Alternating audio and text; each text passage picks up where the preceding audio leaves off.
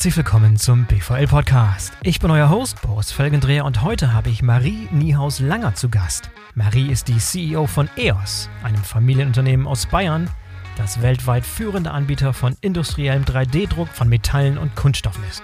3D-Druck wurde ja vor einigen Jahren als die Technologie gefeiert, die unsere Lieferketten von Grund auf revolutionieren wird.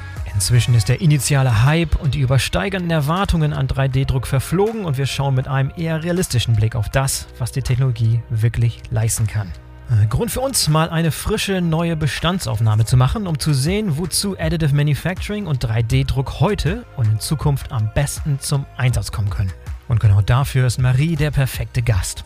Bevor wir loslegen, hier noch ein Hinweis auf den Sponsor der heutigen Sendung, EverySense. EverySense ist Spezialist für digitalisierte Bahnprozesse.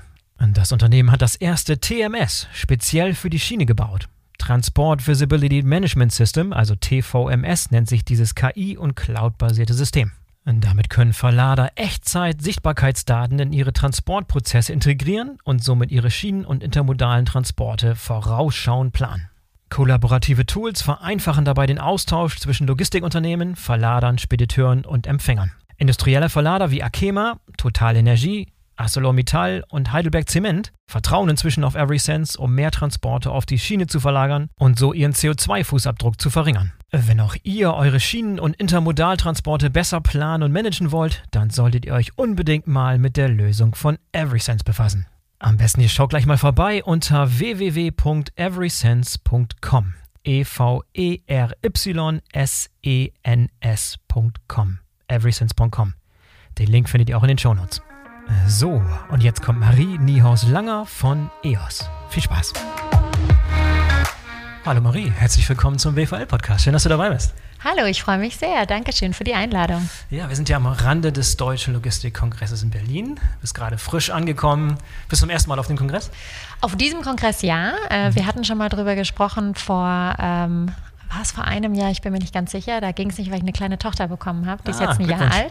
Aber jetzt äh, wird die langsam flügge, zumindest Mit bei eins. Tagesmama und Co. Und äh, dadurch, genau, kann ich jetzt solche Sachen auch wieder besser, leichter in meinen Alltag unterbringen, äh, weil auch sonst ist mir ja nicht langweilig. Insofern freue ich mich sehr, äh, da zu sein. Ja, gib mal ein bisschen Hintergrund zu deinem, zu deinem Background, wie du an die ganze Sache rangekommen bist. Familienunternehmen, da, da gibt es eine Story. Erzähl mal bitte, wie du an diesen Job gekommen bist, wie du in diese Rolle gekommen bist sozusagen. Gerne. Also äh, mein Vater hat ja EOS gegründet, da war ich drei, vier Jahre alt. Ähm, das heißt, ich bin dann natürlich so ein bisschen am Küchentisch mit den Managemententscheidungen, die so meine Mutter mit meinem Vater diskutiert hat. Sie war damals für HR zuständig, äh, meine, mein, mein Vater ähm, ja, ja sehr lange CEO. Und ähm, ja, da habe ich sozusagen so ein bisschen natürlich den, den Aufbau dieses Unternehmens ähm, äh, beobachten können. Ähm, und eben auch die immer weitere Positionierung als Weltmarktführer wirklich für Metall- und, und Kunststofflösungen im industriellen 3D-Druck. Es war natürlich am Anfang viel Prototypenbau, am Anfang viel ähm, Ausprobieren, unterschiedliche auch Technologien. Äh, wir haben uns ja irgendwann dann auf, auf Pulverbett ähm, fokussiert, äh, was ja mittlerweile auch wirklich mit die, die meist adaptierteste Technologie ist.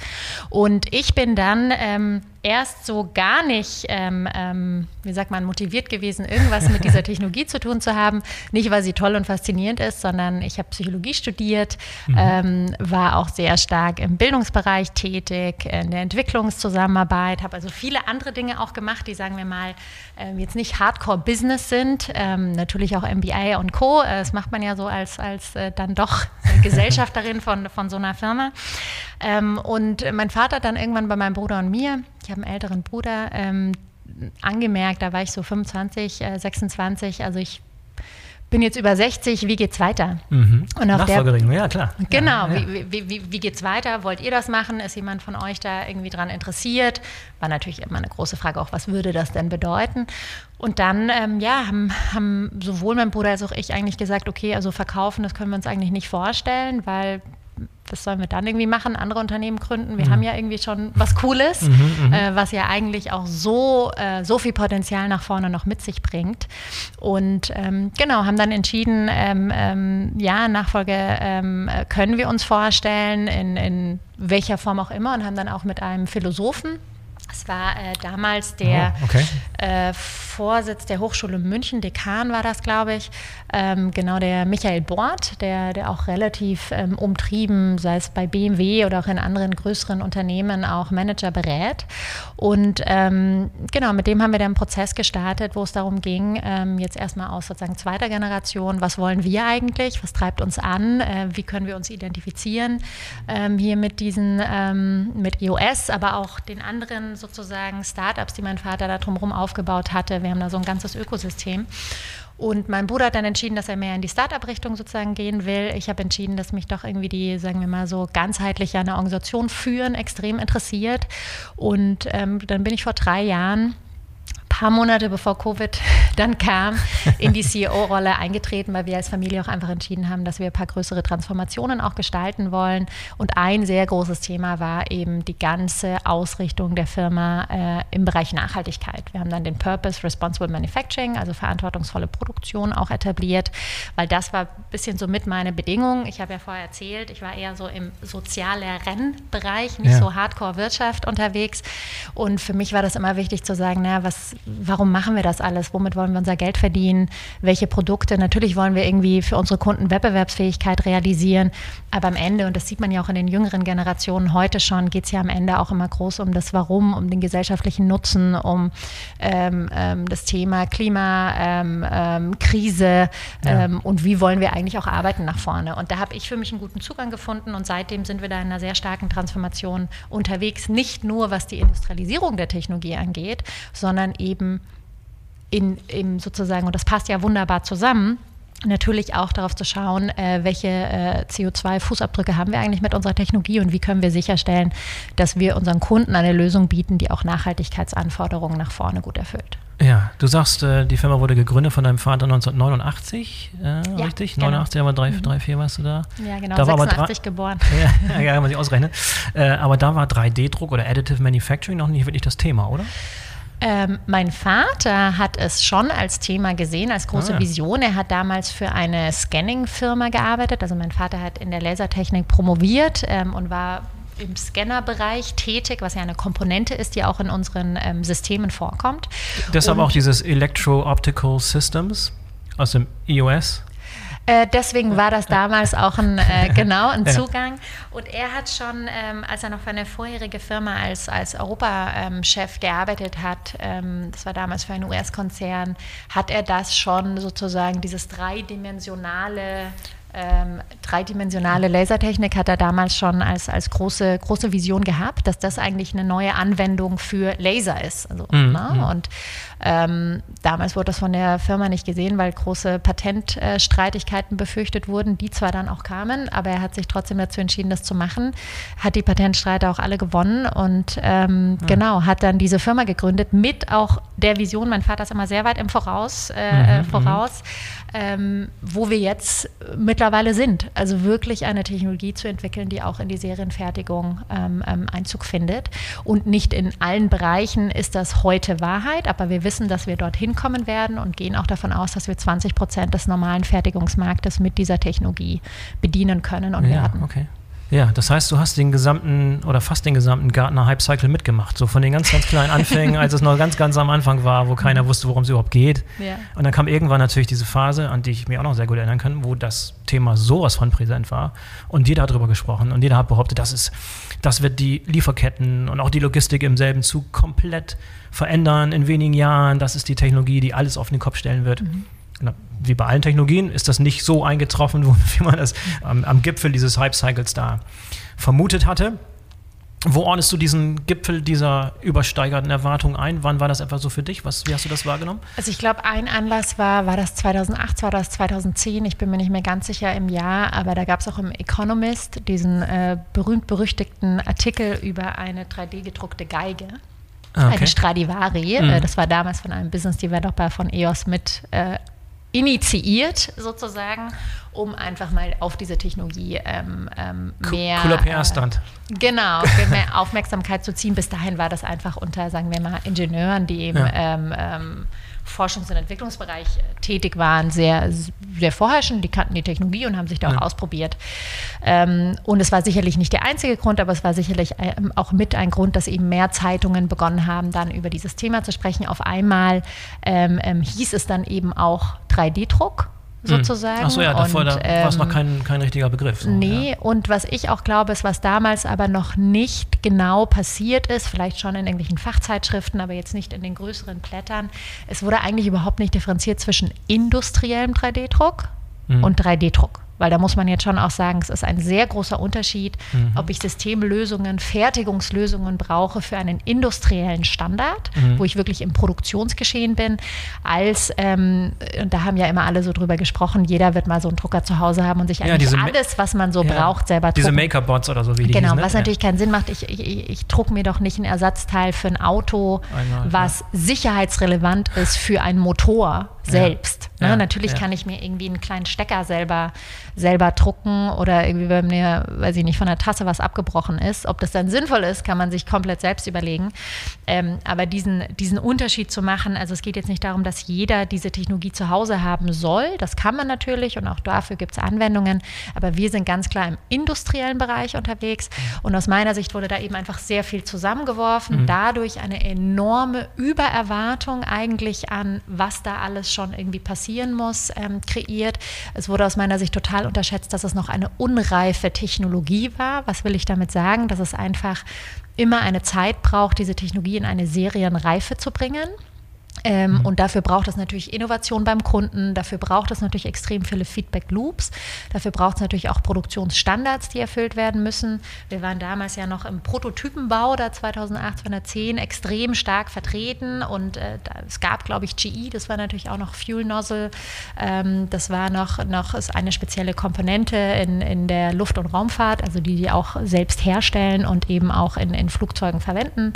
Ähm, ähm und das war so dieses eine Beispiel von, okay, jetzt ist das in Serie, jetzt wird ganz, ganz viel kommen und jeder Kunde dachte sich auf einmal, jetzt mache ich genau dasselbe und dann haben sie mhm. natürlich gemerkt, okay, ich brauche Know-how meiner Ingenieure, die müssen verstehen, wie muss ich eigentlich designen, wie muss ich diese Technologie verwenden. Ähm, dann braucht es natürlich eine gewisse Stabilität der Technologie, das ist das, wofür die Hersteller, also wir, aber auch natürlich unsere, unsere Partner oder auch Wettbewerber verantwortlich sind. Ähm, Genau, und dann braucht es natürlich ein ganz konkretes äh, Verständnis, wo setze ich diese Technologie ein. Und aus meiner Sicht ist am Anfang dieses Hypes das logischerweise so nicht differenziert betrachtet worden. Das ist Bisschen auch nicht notwendig. In der, ganzen Aufmerksamkeit, ja, in der ganzen Euphorie. Vielleicht auch einfach äh, ist das auch nicht der richtige Zeitpunkt. Ich meine, wenn Hype da ist, dann wird ja erstmal was gepusht und dann setzt man sich halt danach hin und schaut sich differenzierter an, naja, wofür macht es jetzt Sinn? Ich glaube, was dann aber in der, was sicherlich nicht geholfen hat, war dieser undifferenzierte Hype der sozusagen aus meiner Sicht ähm, halt dazu beigetragen hat, dass es enorm hohe Erwartungshaltungen auf Kundenseite gab, äh, die dann natürlich von der Technologie erstmal noch nicht erfüllt werden konnten, was dann erstmal sozusagen zu einer Reaktion bei der einen oder anderen Firma vielleicht geführt hat, okay, hm, sehen wir jetzt nicht so. Gleichzeitig muss man aber sagen, wir sind wirklich mit dem Husu der Kunden unterwegs. Wir dürfen natürlich sehr, sehr wenig darüber sprechen. Viele dieser Kunden sind nicht in der Serienfertigung angekommen, aber viele dieser Kunden sind schon über den, wir machen hier mal ein kleines Prototypenteil und schauen überhaupt, äh, wollen wir überhaupt in diese Technologie ähm, investieren hinaus, sondern sind jetzt in dieser kleinen Serie, wo es sehr stark darum geht, äh, was sind sozusagen wirklich die die End-to-End, -End, sagen wir das, also die Gesamtkosten mhm. dieses sozusagen Teils, wie muss ich meinen Produktions ähm, ähm, mein gesamtes Produktionssetup aufbauen, was brauche ich für Softwarelösungen, um das in meine Produktions-IT-Lösung ähm, zu integrieren. Ähm, und hier sind wir sehr, sehr stark dabei und auch mit einem Vorreiter eben dort äh, die richtigen Lösungen anzubieten für unsere Kunden. Und jetzt geht es eigentlich darum, mit den Innovationen, die kommen, ähm, in dann den Systemen, die wir schon haben, über Module, über Software, über sei es jetzt, wie kann ich die Qualität besser feststellen im Vorfeld schon, dass ich nicht so viel Ausschuss habe, wie kann ich sicherstellen, dass Materialverbrauch auch sich nochmal stärker reduziert, damit einfach die Kosten, weil Material ist einer der größten Kostenfaktoren für äh, die Produktion von diesen An äh, Anwendungen. Und dann natürlich auch, wie kann ich sicherstellen, dass einfach die Maschinen insgesamt produktiver werden. Und stabiler sind, also wirklich in einem 24-7-Szenario ähm, ähm, halten und jede Maschine wirklich gleich funktioniert. Und das sind sozusagen die Themen, wo in den letzten Jahren extrem viel Entwicklungsarbeit reingelaufen ist, nicht nur bei uns, auch bei unseren Wettbewerbern in der gesamten Industrie.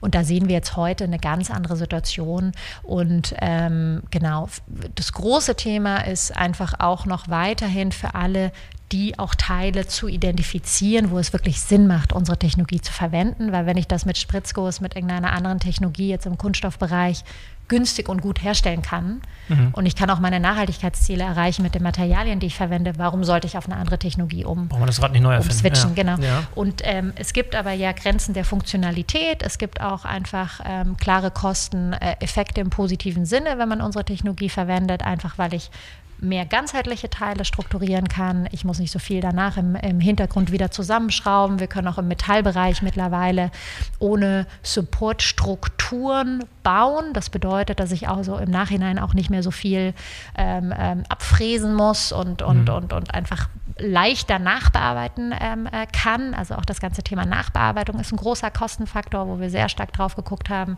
was können wir alles schon im Vorfeld tun. Ähm, also genau, wie du hörst, es gibt extrem viele Dimensionen, die aber in den letzten Jahren auf sehr vielen Ebenen, nicht nur von uns, auch von Partnern, auch von Wettbewerbern be, be, bedient wurden. Und äh, ich glaube, dass in den, Leu in den Bereichen, wo sich die Leute auskennen, keiner mehr bezweifelt, dass die Te Technologie kommen wird. Ähm, es geht eher darum, wer wird der oder die Schnellste sein ähm, ähm, in der wirklich end-to-end -end industrialisierten Lösung. Und da sind wir mit EOS vorne dabei und haben auch vor, da zu bleiben. Ja, ich, äh, ich, ich, bin gerade erinnert worden, als du beschriebst, dass, dass die Teile schon fertig sind und danach nicht mehr zusammengebaut werden müssen. Mhm wurde ich erinnert an so eine Schlüsselsituation, die ich hatte. Ein Schlüsselerlebnis für mich. Da war ich irgendwann mal auf der Hannover Messe zu Gast und da war so ein 3D-Stand und da war halt dieses 3D gedruckte Objekt da. Und das war so eine Art Kette. Ne? Also und habe ich gesagt, mhm. okay, äh, interessant, habt ihr die gedruckt und wie, wie werden die dann zusammengesetzt? Mhm. Dann sagte er, nee, nee, die kommen so aus dem 3D-Drucker. Ja. Weißt du, also mhm. diese, diese, genau. die Vorstellung, dass ein, dass ein Objekt, was in sich verkettet ist zum Beispiel, ja. dass das so aus der Maschine ja. kommt, war mir da neu. Das war so für mich ein Eye-Opener. Ja, ja, genau. Oder auch das ganze Thema Wärmetauscher, was ja in der Energiebranche total äh, relevant ist. Also es sind Komponenten, die in Laptops drin sind, die in Handys drin sind, die, wo es eben einfach darum geht, die, die in Klimaanlagen drin sind, wo es darum geht, äh, sozusagen die, die, die Energieflüsse gut zu, zu, ähm, zu leiten. Und äh, hier können wir natürlich auch in, in dem Wärmetauscher an sich die, die Strukturen über den dreidimensionalen Ansatz so strukturieren, dass wir natürlich Energie viel effizienter geleitet werden kann und dadurch, ob es in Klimaanlagen ist, ob es bei Laptops ist, bei anderen Anwendungen, natürlich auch energieschonender ähm, dann ähm, ähm, das Gesamtprodukt am Ende ähm, ähm, dargestellt werden kann. Also da gibt es wirklich, wenn es um Funktionalität und Komplexität geht, ähm, sehr, sehr viele Anwendungen, die da echt Sinn machen. Ja.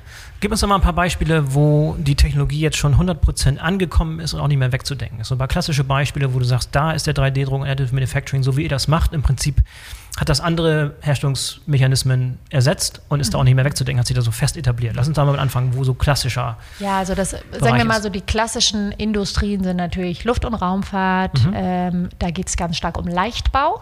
Ja, und ähm, da auch nicht nur Prototypen, sondern tatsächlich Serienproduktion nein, mit Teilen, die genau, in 3D gedruckt werden und dann in Flugzeuge eingebaut werden. Genau. Ja. Ähm, und da ist natürlich ein Riesenthema, und das darf man auch nicht vergessen, das hat natürlich auch ein Thema mit diesem Hype noch zu tun.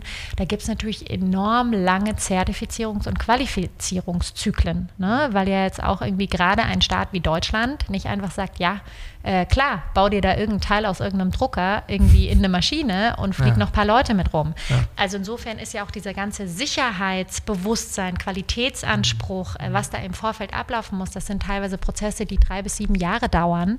Äh, die muss man ja auch sozusagen mitdenken, bis dann eine große Firma, ein großes Unternehmen wirklich mit der Lieferkette in sozusagen hohem Maße in diese Technologie investieren wird. Das heißt nicht, dass sie da nicht schon irgendwie insgesamt äh, vielleicht fünf bis zehn Maschinen oder Systeme oder Lösungen von uns stehen haben, aber am Ende geht es ja um ganz andere ähm, ähm, Mengen. Und ähm, Das heißt, Luft- und Raumfahrt ist ein großes Thema. Da gibt es ganz viel um so, so, so Elemente, die in Antriebswerken ähm, ähm, ähm drinstecken. Dann ähm, haben wir natürlich in der Medizintechnik. Nochmal ganz äh, kurz zurück zum, zum, zum Flugzeug. Wenn du dir anschaust, die Gesamtmenge der Teile und der Materialien, die in einem Flugzeug verbaut sind, die mhm. jeder kennt, in einem Airbus zum Beispiel, mhm. wie hoch ist der Anteil der Teile, die äh, mit 3D gedruckt wurden? Verschwinden gering noch oder wie groß ist der? Also das muss man differenziert betrachten, weil es gibt ja sozusagen, äh, ich mache es jetzt total vereinfacht, sagen wir mal, es gibt jetzt 100 Teile, Teile, mit, der ich ein, mit denen ich ein Flugzeug bauen ja. würde, was natürlich hier so nicht stimmt, ähm, dann wären vielleicht 20 dieser Teile mit 3D-Druck möglich und 20 dieser Teile brauche ich dann aber vielleicht nicht mehr, sondern dann brauche ich vielleicht nur noch eins oder zwei. Ah, okay. Mhm. Und das heißt, es ist nicht so, dass man jetzt irgendwie alle Bestandteile ähm, ähm, eines gewissen Produktes deswegen jetzt mit unserer Technologie oder auch vergleichbaren Technologien gedruckt werden können, sondern das ist aber, und da haben wir eben auch bei, bei, bei Airbus ist ein gutes Beispiel, da haben wir eben auch, auch Produkte, wo man wirklich viele Einzelteile hatte. Ähm, es waren, glaube ich, in dem Fall 35 und dann durch die Anwendung von ähm, 3D-Druck äh, es zu einem Teil ähm, reduziert werden konnte. Das, was ich sagte, ne? die Kette, die genau. mein Schlüsselmoment genau, sozusagen. Genau. Ja. Und, es, und, und äh, also da, da, das ist auf jeden Fall ein, ein Bereich, wo das nicht wegzudenken ist, weil es eben sehr stark um das Thema Leichtbau und Reduzierung der Komplexität geht. Ähm, Leichtbau bedeutet ja auch, wir können Hohlräume innen schaffen, also wie so ein, so ein, hm. so ein Vogelknochen kann man sich das ja. vorstellen, der ja auch hohl ist innen, deswegen ist der recht leicht, aber trotzdem sehr stabil. Was auf konventionelle Art und Weise überhaupt nicht möglich wäre, ne? Genau, was ja. einfach nicht möglich wäre, weswegen auch Luft- und Raumfahrt schon immer einer der Standardbereiche mhm. ähm, äh, für unsere Technologie war, die auch extrem viel rein investiert haben in diesem Bereich, einfach weil dort, sagen wir mal, das Kostenthema, wie viel kostet das eigentliche Teil, durch das aufgewogen wird, wie viel Effekt habe ich eigentlich, weil ich weniger Benzin brauche, weil ich mhm. eben insgesamt viel leichter mein Flugzeug bauen kann. Mhm, mhm, und deswegen war, sagen wir mal, die Kostenrechnung in diesen Industrien ähm, am Anfang schon wesentlich ähm, ähm, attraktiver. Das Gegenbeispiel ist Automobilbranche, wo wir ja mhm. auch natürlich mit, mit vielen unterschiedlichen Herstellern und, und auch den Lieferketten ähm, an einzelnen Themen arbeiten. Aber da ist natürlich der Kostendruck ein ganz, ganz anderer, weswegen, sagen wir mal, die Automobilbranche diese Technologie für sich erkannt hat, auch weiß, sie, sie haben sozusagen gewisse Teile, die sie damit auch produzieren, wird auch heute schon, äh, passiert auch heute schon im Kleinen, nicht unbedingt alles mit unserer Technologie natürlich, mhm. ähm, aber äh, da ist sozusagen der Kostendruck ein viel, viel größeres Thema, weswegen mhm. das auch eine Industrie ist, die bei uns nicht vergleichbar, mhm. vergleichbar groß ist. Ähm, dann haben wir aber so eine Standardtechnologie, äh, Standardindustrie ist noch Medizintechnik, mhm. weil ich natürlich hier die große, also vorher hatten wir Leichtbau, Leichtstruktur und Komplexität, jetzt haben wir hier das ganz große Thema Individualisierung. Mhm. Und aber natürlich auch wieder, ich kann die Leichtigkeit eines Knochens wieder realisieren. Ähm, auch hier kommt natürlich das Thema Leichtbau wieder zum Tragen, weil wenn ich mir ein Implantat einbaue, dann muss ich ja sicherstellen, dass das eigentlich genau dieselben ähm, äh, Kriterien erfüllen kann, wie eben das, was wir im menschlichen Körper von Natur mhm. aus drin haben. Und das ist eben auch nicht immer über konventionelle Lösungen gut erreichbar. Und ich kann es dann noch individualisieren, also auf die wirkliche Beschaffenheit, die genaue Körperstruktur. Ähm, und da geht es eben, ob das jetzt Implantate sind, ob es aber auch Orthesen, Prothesen sind. Ähm, also da gibt es unterschiedliche Ansätze. Der Dentalbereich war lange auch was, was wir gemacht haben. Da sind wir jetzt nicht mehr so stark aktiv, aber das heißt noch lange nicht, dass es nicht auch ein attraktiver Markt dafür ist. Ähm, und ähm, genau, also da, das ist auch so, sagen wir mal, so ein Go-To-Markt, mhm. wo man mhm. einfach sagt, das macht Sinn, das ist auch etabliert. Hier ist ein großes Thema natürlich Krankenkassen, Lobbying von sozusagen traditionellen auch, auch, auch, auch Medizinprodukteherstellern. Äh, hat ja auch alles seine Berechtigung, aber deswegen ist auch hier, sagen wir mal, die Adaption in dem Markt nicht so schnell. Sie ist aber da und sie wird auch noch wesentlich stärker kommen. Auch das bezweifelt keiner mehr an heute. Ja, jetzt gerade, wo du von Implantaten und so sprachst, äh, kam bei mir sofort die Frage auf, was für Materialien kann ich heutzutage denn schon nutzen? Mit welchen Materialien kann ich 3D-Druck betreiben? Mhm. Früher war es ja so, man hat sich vorgestellt, ja, irgendwelche Kunststoffe, aber damit wäre es dann. Das ist ja heute ganz, ganz anders. Das heißt, was für Materialien bieten sich an und welche kommen eher nicht in Frage? Ich gerade die Anforderung an solche Implantate muss ja enorm hoch sein, was da genau eingebaut werden kann in meinen Ja. Herzschrittmacher zum Beispiel. Genau. Also wir haben jetzt sozusagen, wenn es um, um Implantate geht, dann sind wir bei uns dann natürlich im Metallbereich. Also Mhm. ob das dann, also wir haben natürlich die unterschiedlichsten Sachen. Wir haben Aluminium, Kupfer, Titan. Ähm, für den Medizinbereich kommen dann natürlich eher Titan und andere Elemente in Frage. Kupfer würde man da jetzt nicht nehmen.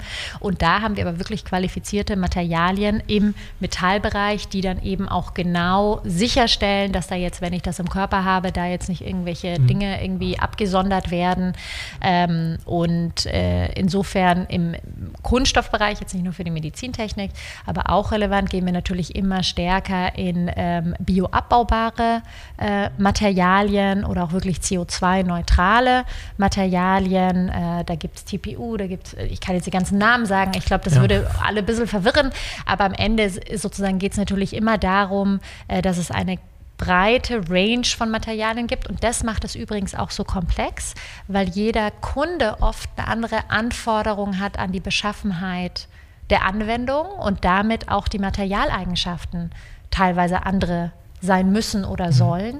Und auch, sagen wir mal, die Öffnung der unterschiedlichen Materialien. Also wenn ich jetzt zum Beispiel auch ähm, Kupfer äh, drucken kann, wenn ich gewisse Beschichtungen haben kann für Aluminium und so weiter, das öffnet dann immer wieder Anwendungsfelder. Und das bedeutet aber natürlich, dass ich das auf der Technologie in dem System wieder in einem Produktionsstandard, in einem industrialisierten Standard anbieten können muss. Ich brauche die Lieferkette auf sozusagen Materiallieferantenseite äh, Lieferantenseite und so weiter.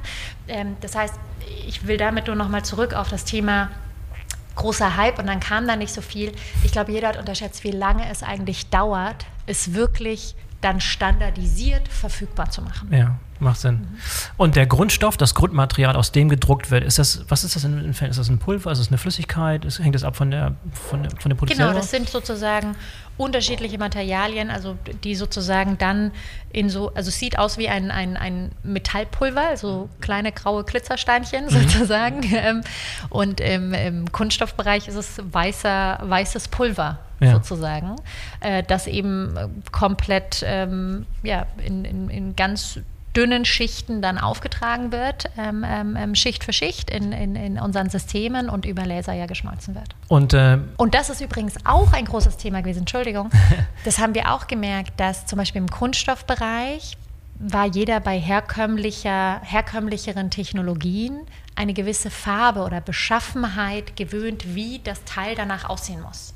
klar, Und jetzt war bei uns das Pulver auf einmal weiß. Ja. Das hat die Leute jetzt irritiert, weil jetzt war Ist okay für einen Teil Prototyp, aber nicht für eine Serienproduktion, wo die Leute andere Ansprüche haben. Ja, An die wobei Farbe, das gar Ästhetik nicht und so. unbedingt Sinn gemacht hat. Warum, also ein Ingenieur hat halt einfach gesagt, das war einmal grau, warum ist das jetzt weiß? Ähm, das ist jetzt vielleicht irgendwie nicht so gut. Also nicht jetzt, äh, die Ingenieuren waren, äh, Ingenieure waren jetzt nicht schuld, sondern was ich damit sagen will, das hat auch ganz viel manchmal zu tun, was bin ich denn gewöhnt? Was ist für mich ein Qualitätsstandard?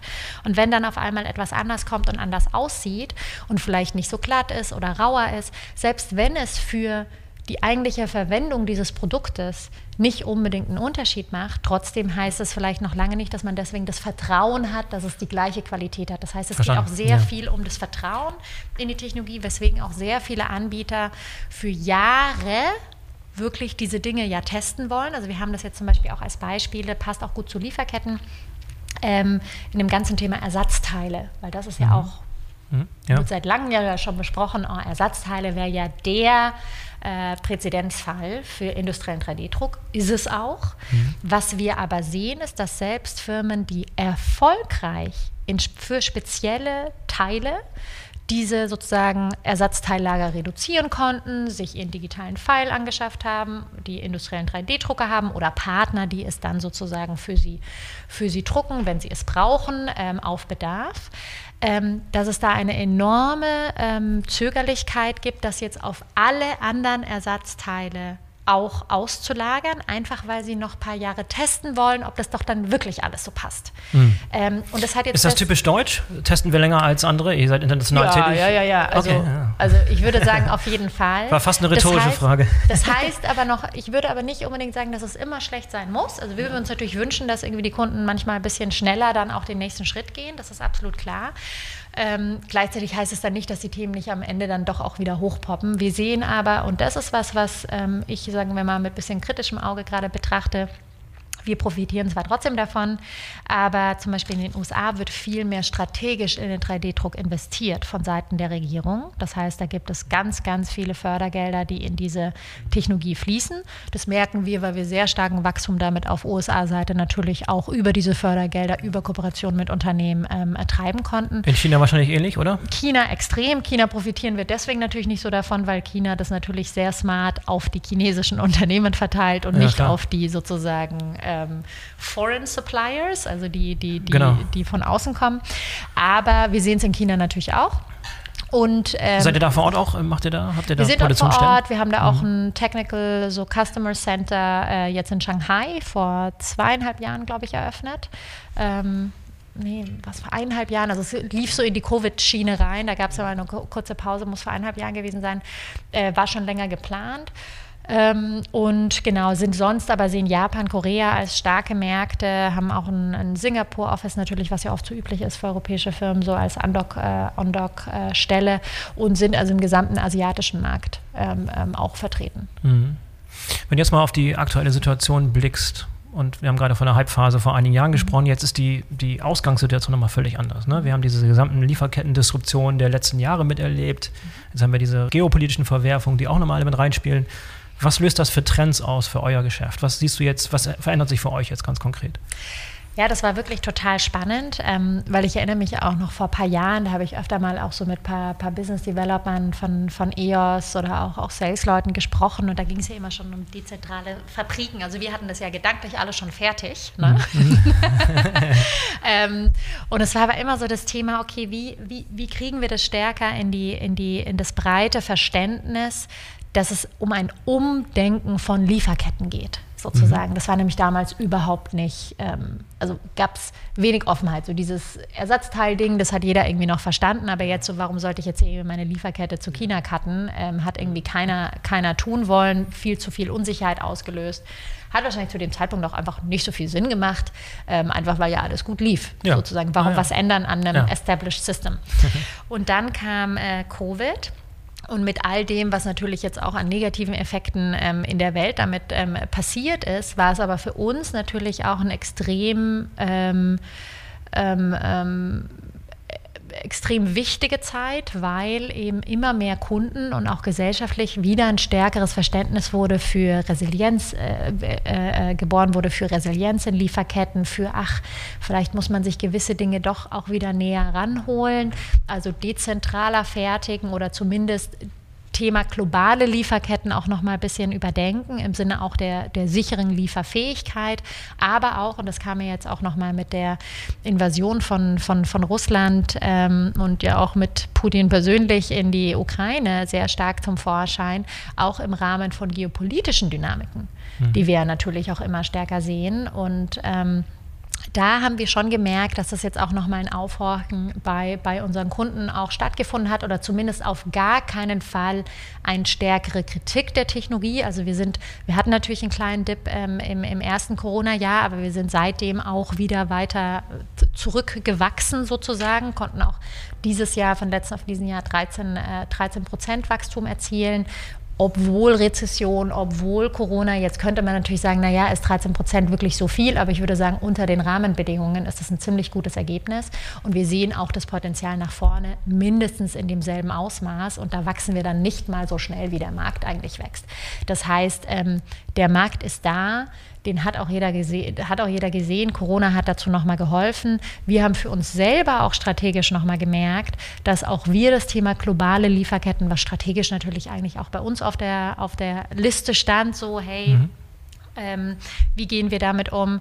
Äh, waren da eigentlich auch ganz froh, zu dem Zeitpunkt zu merken, dass wir sehr deutschlandorientiert unsere Lieferketten gerade haben, was jetzt sicherlich auch nicht mehr ganz State of the Art ist, alleine nur in Deutschland zu fertigen. Ihr selber jetzt? Eure ja, Lieferketten? komplett, ja, okay. mit allen Lieferketten. Ähm, aber das hat für uns natürlich dazu geführt, dass wir keine Lieferprobleme hatten. Ja, ja. Ähm, und äh, dadurch da jetzt auch nicht auf dieser Seite ähm, Herausforderungen hatten, die wir nicht lösen hätten können. Natürlich gab es da auch mal den einen oder anderen Chip, der irgendwie uns abhanden hätte kommen können, aber ja. da gab es dann gute Lösungen. Interessant, dass eure Lieferketten so regional und so mhm. deutsch mhm. aufgebaut waren. Hatte ich jetzt komplett anders eingeschätzt, ne? dass ja Lieferanten in Taiwan und auf der ganzen Welt hätte zum Beispiel Hochtechnologie wird nicht nur 100% in Deutschland hergestellt. Deshalb überrascht mich das.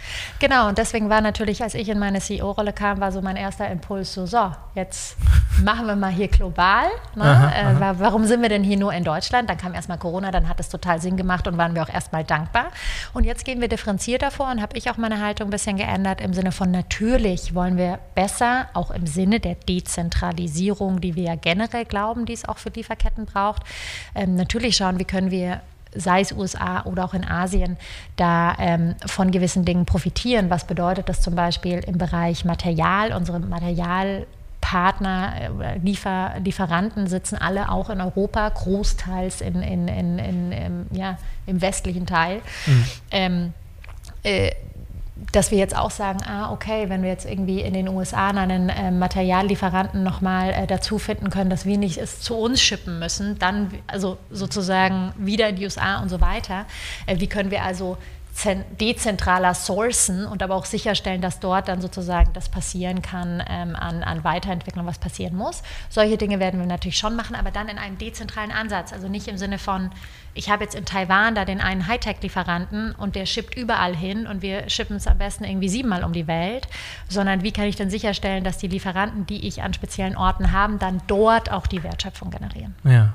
Ja. Ne? Und das ist aus meiner Sicht schon ein komplett anderes Denken als dieses globale Lieferketten-Thema, was wir so mhm. vor Corona alle hatten, wo es halt einfach so war, ich kaufe dort ein, wo es für mich am günstigsten ist und dann verbrauche ich halt CO2, indem ich siebenmal irgendwo rumschicke. Mhm. Das hat ja niemand interessiert davor. Ja, jetzt ähm, hat sich das Blatt nochmal ein bisschen wieder geändert in Bezug auf globale Lieferketten, in der Hinsicht, dass jetzt schon vielfach von einer Deindustrialisierung von Deutschland gesprochen wird, mhm. dass mehr und mehr Industrie aus Deutschland abwandert, aufgrund der hohen Energiekosten und so weiter und so fort. Alles, was, was wir gerade so sehen und die sich auch in den nächsten Jahren nicht wirklich grundlegend ändern werden. Das ist so ein bisschen die Sicht der Leute, die das befürworten oder das, mhm. das voraussagen. Ist es richtig zu sagen, dass euer 3D-Druck das Ganze befeuern könnte in der Hinsicht, dass es ja viel einfacher fällt, mit 3D-Druck irgendwo auf der Welt zu fertigen und nicht unbedingt in Deutschland, sondern dass sozusagen das Ganze noch ein bisschen befeuert und so ein Steigbügelhalter mhm. für so eine Deindustrialisierung sein könnte? Um ehrlich zu sein, ähm, nicht, wenn, wenn es nicht komplett verschlafen wird. Also was ich gerade befürchte ist, dass Deutschland hier gerade einfach äh, was verschläft. Also wir sehen einfach, dass wir in anderen Märkten wesentlich schneller wachsen. Ähm, und ich habe das ja auch schon mal angesprochen, auch von Regierungen mit stark gepusht. Ich bin deswegen auf Regierungsseite auch stark in, äh, in mhm. Gesprächen, um einfach immer wieder darauf hinzuweisen, dass wir hier eine sehr starke zukunftsprägende Technologie haben, dass jetzt Investments von zwei oder drei Millionen den Braten nicht fett machen, sondern mehr dass es dann mehr natürlich wird nicht äh, gemacht hier in Deutschland. Ähm, es wird schon ein bisschen mehr gemacht. Okay. Das war jetzt ein bisschen ja. Äh, hetzerisch gesagt, das wäre jetzt unfair. ja. ja. Aber es ist, sagen wir mal, auch, ich hatte vor kurzem erst wieder ein Gespräch, man muss es natürlich auch immer im Kontext sehen. Klar, es gab halt jetzt irgendwie auch, auch ähm, andere, sagen wir vielleicht digitale Trends, die natürlich jetzt auch dann erstmal ähm, ähm, wie 5G, wie, wie solche Themen, die jetzt erstmal relevanter und präsenter sind, weil sie mhm. natürlich nochmal eine ganz andere Grundlage schaffen. Aber was wir jetzt einfach sehen, ist, wir sind in der Digitalisierung nicht gut in Deutschland. Mhm. Ähm, da haben viele, auch gerade kleinere Unternehmen, viel verschlafen, aber auch große sind teilweise sehr zäh und träge, ähm, aber natürlich wesentlich besser. Mhm. Und ähm, das sehen wir natürlich auch ähm, bei dem ganzen Thema jetzt, äh, äh, was, was, was du gerade ansprichst, mit dem Thema Deindustrialisierung, weil wir haben hier ein starkes Backbone ähm, an eigentlich äh, Fertigungs-Know-how. Ja. Und wenn wir natürlich nicht in Zukunftstechnologien investieren, die auch in der Lage sind, uns hier auch wettbewerbsfähig zu halten, weil die Kunden fragen aktuell auch bei unseren teilweise Dienstleistern, äh, äh Manufacturern, die wir beliefern, nach, hey, ich will genau irgendwie diese Technologie verstehen habt ihr irgendwie auch das, habt ihr auch das. Manchmal ist das gut für uns, manchmal ist es gut für einen Wettbewerber, das ist ja auch okay. Aber das heißt, die Kunden verstehen jetzt schon auch so ein bisschen so, okay, wonach kann ich eigentlich fragen? Also die Endkunden, äh, die ja im industriellen Bereich immer noch im B2B sind. Und äh, deswegen würde ich auf gar keinen Fall sagen, dass unsere ähm, Technologie das befeuert, sondern eigentlich sogar eine total tolle Möglichkeit ist, um gerade den Standort Deutschland auch wieder zu stärken, den Standort ja. Europa zu stärken. Ähm, das ist aber etwas, was ähm, aus meiner Sicht einfach äh, von den Unternehmen stark getrieben werden muss, auch von den Regierungen stark sozusagen gepusht werden muss. Das haben alle verstanden. Die Herausforderung ist eher die, sagen wir mal, Fokussierung. Was sind so jetzt die Top 5 äh, Themen, auf die ich gehe? Und da sind einfach besonders China und die USA schon wesentlich weiter in der Fokussierung. Mhm. Sitzen da die so die, die Global Player, die richtig großen Konkurrenten von euch, USA und China? Oder wo siehst, siehst du die, die größten Konkurrenten für euch? Ähm, ja, hm. also gut, man muss dazu sagen, wir, wir, ich würde jetzt mal so die Top, Top 5, äh, wenn man die Top 5 ansieht, ähm, dann sitzen davon auf jeden Fall ähm, ähm, drei in den, äh, drei auf jeden Fall in den USA, einer auch mittlerweile in, in China und ein anderer aber auch hier in, in Europa. Aber alles trotzdem, sagen wir mal, noch noch in einem Bereich, wo, wo wir glauben, wir können alle gemeinsam daran arbeiten, am Ende die Anwendungsvielfalt zu erhöhen. Und ich glaube auch, dass es in den unterschiedlichen Technologien, die wir da ja auch so verwenden, was meine ich damit? Wir machen das ja eben mit sozusagen einem Pulverbettverfahren. Es gibt andere ähm, ähm, Wettbewerber, die andere Technologien verwenden, wo der Prozess ein ganz anderer ist und deswegen vielleicht sich auch für andere Anwendungen eignen wird äh, nach vorne. Mhm. Und äh, da werden wir noch eine enorme Dif Differenzierung sehen nach vorne, sobald der Markt größer wird. Deswegen, ähm, genau, sehe ich das jetzt als unkritisch, aber die USA und, und China kommt und die haben da auf jeden Fall sehr viel Geld im Rücken. Und ähm, das macht sozusagen für uns nicht leichter, aber gleichzeitig ist es eigentlich Besondere und Schöne, dass wir hier als Weltmarktführer und Pionier in Deutschland sitzen und dass wir mhm. natürlich viele gute Kontakte auch in die einzelnen Unternehmen pflegen. Da geht es aber jetzt wirklich um Investitionsbereitschaft und auch die anderen Digitalisierungs- ähm, Elemente mit zu integrieren, die ich natürlich brauche, dass sowas Sinn macht am vorne, weil ich brauche digitale Netzwerke, ich brauche eine komplett end-to-end durchstrukturierte digitale Organisation. Ansonsten kann 3D-Druck auch nicht das Gesamtpotenzial entfalten. Macht Sinn. Jetzt seid ihr auch ein deutscher Mittelständler, Familienunternehmen sogar aus Bayern. Ist das für euch ein Vorteil, wenn ihr mit anderen deutschen Mittelständlern sprecht? Habt ihr einen besseren Zugang zu diesen Unternehmen, als es irgendein globaler Player aus den USA oder aus China hätte? Und äh, ist, wie, wie ist da die Offenheit gegenüber solchen neuen Technologien? Denn viel unserer Industrialisierung, also was wir gerade sprechen, diese, diese Produktion findet mhm. halt nicht nur in großen Konzernen in Deutschland genau, statt, sondern genau. auch im, im, ganz besonders im Mittelstand. Ja, ja. Der muss bekehrt werden dazu. Genau, genau. Ja, ich glaube, die Herausforderung ist auch für uns gar nicht jetzt groß oder klein, dass mhm. wir natürlich als Hightech und innovatives Unternehmen äh, äh gesehen werden, äh, was auf der einen Seite gut ist, aber wo es natürlich manchmal auch, auch kulturellen kleinen Disconnect gibt, sozusagen. Mhm.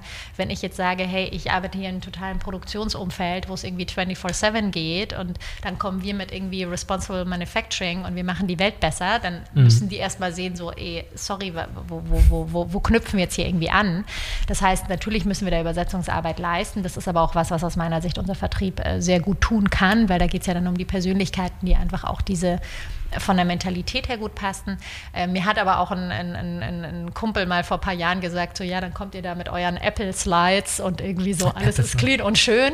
Ähm, das heißt, ähm, ähm, da ist schon ein gewisser Disconnect, einfach weil wir natürlich als irgendwie Pionier, Hightech-Firma, ähm, aber genau dieselben Themen haben ja Microsoft und Co. auch. Ich will mich mhm. jetzt überhaupt nicht aufs selbe Level heben, sondern eher im Kontext von, äh, wenn ich natürlich mit irgendwie enorm innovativen Themen komme, da muss ich halt den Anschluss finden, auch zu, zu unterschiedlichen Gruppierungen Gruppierungen, die da halt ganz woanders stehen in ihrer Realität und erstmal die Anwendung auch, auch finden müssen. Aber da sind wir gerade im Werkzeugbau, ist für uns eine extrem wichtige Sparte geworden, wo mhm. wir eben auch mit unserer Technologie unsere Kunden extrem gute Effekte auch erzielen können, weil die Greifarme ganz anders ähm, äh, bauen können mhm. und gestalten können.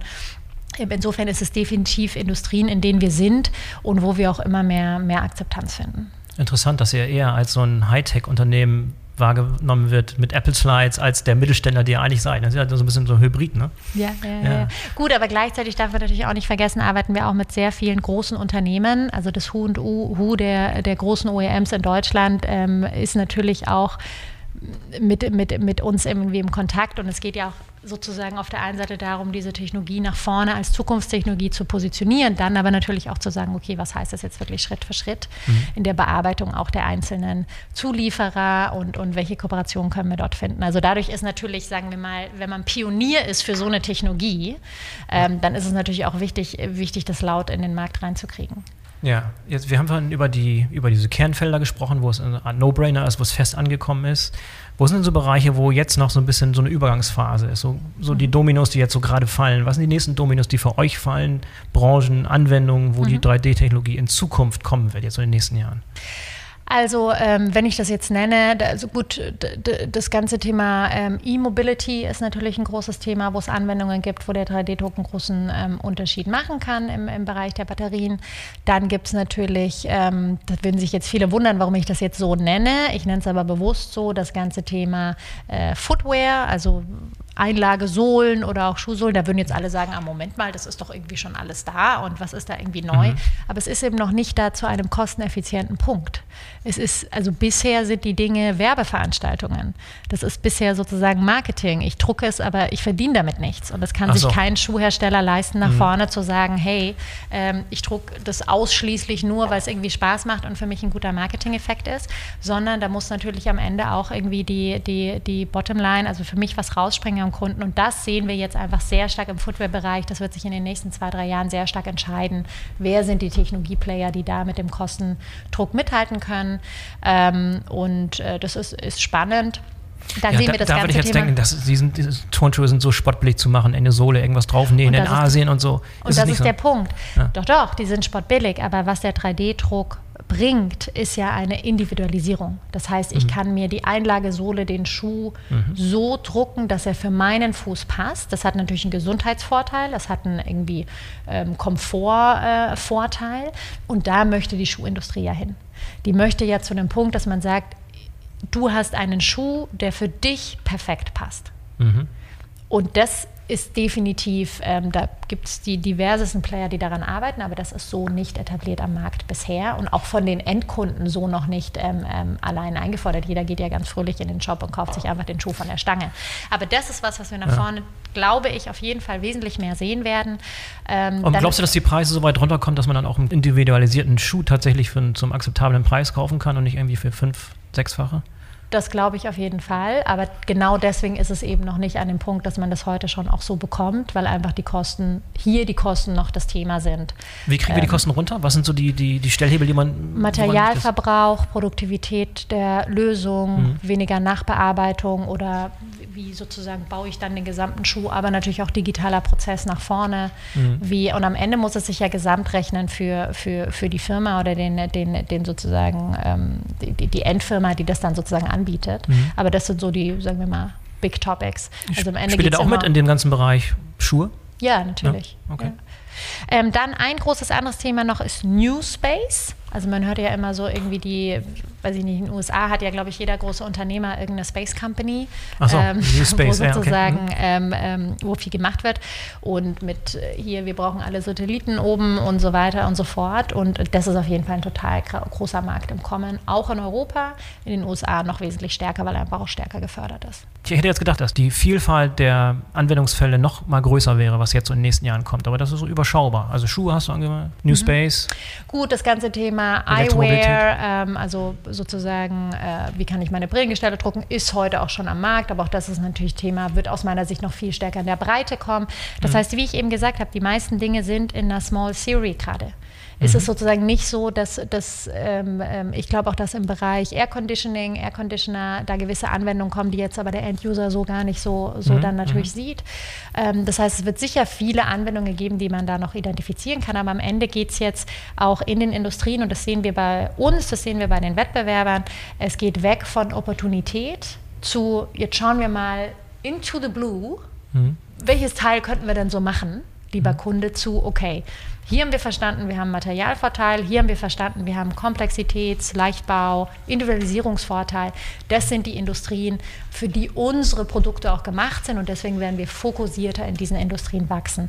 Das heißt, es geht jetzt viel stärker um Industriefokus mhm. ähm, und äh, dadurch wird es weniger Vielfalt geben und mehr wirklich sozusagen konsolidierte Produkte, die dann am Ende in der Serienreife auch wirklich Bestand haben. Macht Sinn. Wie geht ihr normalerweise mit neuen Kunden um? Also was ist der normale Prozess? Prozess von einer initialen Idee oder vielleicht ein Instinkt oder eine Vision bis zum serienfertigen gedruckten Produkt? Wie mhm. sieht das normalerweise aus, so verkürzt oder einfach dargestellt? Also bei uns geht das so, dass äh, wir haben eine Gruppe, die heißt Additive Minds. Äh, das sind sozusagen typische äh, Berater, Beraterinnen, die äh, mit dem Kunden gemeinsam erstmal den Fertigungsprozess durchgehen, unterschiedliche Produkte angucken, die der Kunde so fertigt oder halt Herausforderungen, die der Kunde so hat und dann auf der Basis eine ganz klare Empfehlung gibt, hier kann unsere Technologie einen Unterschied machen oder auch nicht. Es gibt natürlich teilweise Situationen, wo wir sagen können, hey, sorry, ja. Macht keinen geht, geht Sinn. anders besser oder noch Im Normalfall besser. ist es aber so, dass der Kunde mit oder die Kundin mit etwas kommt und äh, es gar nicht unbedingt dann diese konkrete Anfrage vielleicht dann ist. Ähm, kommt natürlich immer darauf an, auch auf das Vorwissen. Mittlerweile haben wir mehr und mehr Kunden, die natürlich viel mehr sich davor schon damit beschäftigt haben, schon viel konkretere Fragen haben. Mhm. Aber im Normalfall läuft das eben so ab. Dann haben wir so, so, so, so Workshops zusammen über diese Additive Minds Gruppe eben die Beratungseinheit, die dann erstmal mit dem Kunden identifiziert, was wäre, würde denn jetzt hier Sinn machen. Und dann geht es natürlich darum, möchte ich denn, wenn wir was gefunden haben, wo man sagt, hey, das macht Sinn,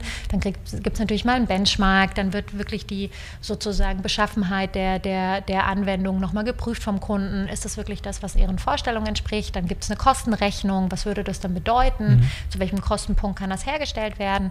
Das bieten wir alles an. Und dann kommt natürlich irgendwann die Frage, okay, möchte jetzt der Kunde oder die Kunden selbst in die Technologie investieren. Oder äh, wir haben ja mittlerweile auch ein starkes Netzwerk an Kunden von uns, die eben auch als äh, Lieferanten, als Dienstleister, ähm, als große Contract Manufacturer also fertiger ähm, ähm, agieren ähm, oder leiten wir sie sozusagen an einen dieser Experten, ähm, ähm, äh, an die, diese Expertenteams weiter, um dann zu sagen, hey, und die können gewisse Stückzahlen für euch erstmal fertigen auf unserer Technologie und gegebenenfalls holt ihr euch das dann irgendwann mal in-house oder ist es eh klar, dass das eigentlich in der Supply Chain sozusagen integriert werden muss. Äh, weswegen wir eben zum einen mit großen Unternehmen, großen OEMs im Gespräch sind, wo es ja stark um die Produktinnovation geht und die, die Qualifizierung, Zertifizierung und aber natürlich natürlich auch mit den Lieferketten, mhm. die das dann auch realisieren können müssen. Mega, mega spannend. ja, ich glaube, ich habe das Gefühl, dass wir noch eine Stunde so weiterreden können. Ich, ich, super interessantes Thema. Gut, dass du uns mal so abgeholt hast und den Kompass nochmal neu eingestellt hast, nachdem mhm. viele, glaube ich, gedacht haben, ah, was war da, da war noch mal was, da war noch mal eine interessante Technologie, was ist aus der eigentlich geworden?